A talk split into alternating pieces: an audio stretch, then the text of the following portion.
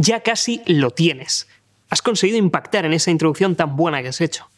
En el desarrollo has mantenido esa atención gracias a la triada comunicativa, donde has conseguido, mediante bloques de tres, conseguir que la audiencia entienda mejor el mensaje que les quieres transmitir. Pero ahora viene una parte muy difícil. Y es que si no hacemos bien esa conclusión, si no cerramos de forma potente, no nos ha servido de nada todo el esfuerzo anterior. Lo más importante cuando hacemos un discurso es un buen inicio y un buen final. Si tenemos que llegar a flaquear en algo, y siempre podemos conseguir mejorar, es en la parte del centro.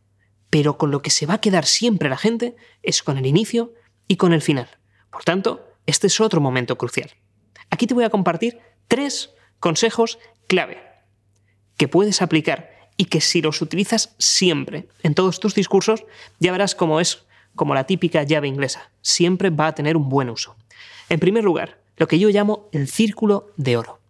Hay formas en las que tú puedes generar con una introducción un hilo directo con la conclusión.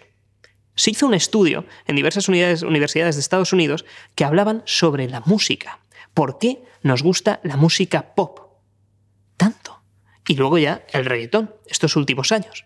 Y empezaron a analizar con distintas imágenes. Mostraban una imagen a una persona, la quitaban y colocaban otra y así sucesivamente, con miles de imágenes. Y el sujeto recibía esos impactos visuales, esos estímulos, uno, otro, otro, otro, otro, y aparentemente su cerebro, que estaba conectado a un sistema de monitoreo, lo recibía y las ondas cerebrales funcionaban de una forma correcta. Sin embargo, cuando introdujeron otra imagen que ya había salido por primera vez, las ondas cerebrales mostraron una anomalía. Es decir, el cerebro reaccionó positivamente a esa imagen que había visto antes, una de las miles que les habían presentado. Por eso, todas las canciones pop y ahora el reggaetón hace que gusten mucho y tienen tanta pegada, porque una y otra vez tienen el mismo ritmo, tienen el mismo patrón. Cuando hacemos un discurso hay una herramienta muy poderosa, como te decía, el círculo de oro.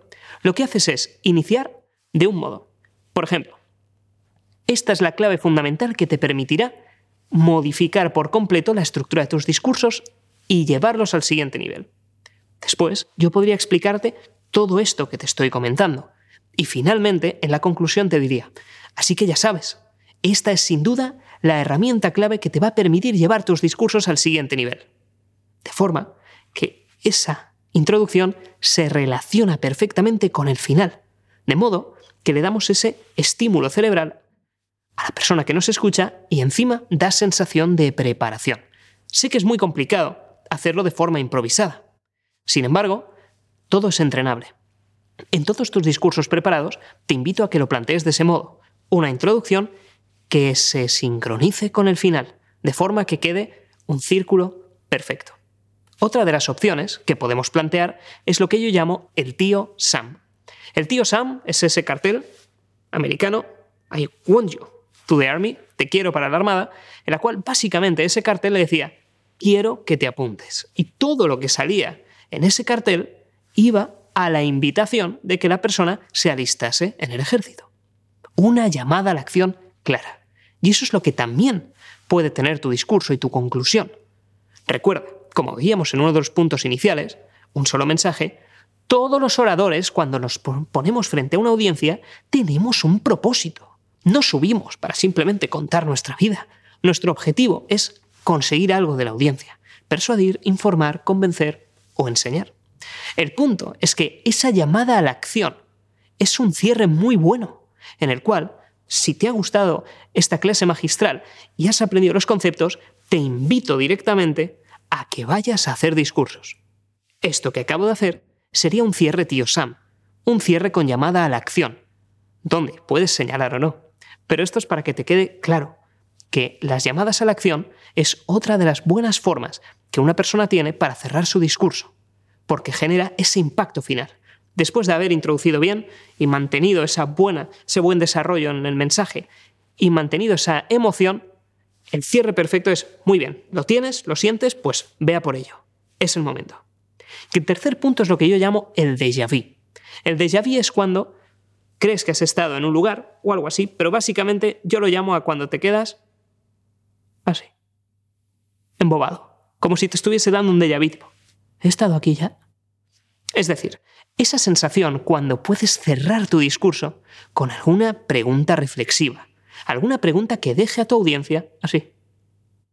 Muchas veces, cuando hacemos discursos transformadores, motivacionales o simplemente, en lugar de querer hacer un círculo perfecto o una llamada a la acción, la llamada de acción puede estar encubierta a través de una pregunta reflexiva. Por ejemplo, lo que te decía, estas son las claves que te van a ayudar a cambiar el nivel de tus discursos para empezar a impactar. Te enseño cómo hacerlo y finalmente, entonces, ¿no quieres salir allá afuera y cambiar el mundo?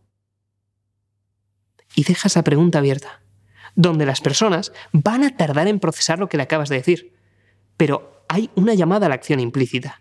Estás diciendo, tienes que cambiar el mundo. Pero lo planteas de un modo que te deja pensando. Y tú mismo validas esa llamada a la acción. Es una de las herramientas más poderosas. Lo malo, que no recibirás tantos aplausos porque estarán así. Y entonces puede ser un poco anticlimático. Pero si quieres transformar realmente a las personas y a la audiencia, es muy poderoso. Recuerda, la conclusión, tienes tres herramientas muy buenas que siempre funcionan. El déjà vu, el tío Sam y el círculo de oro. Así que ya no tienes excusa para no cambiar el mundo.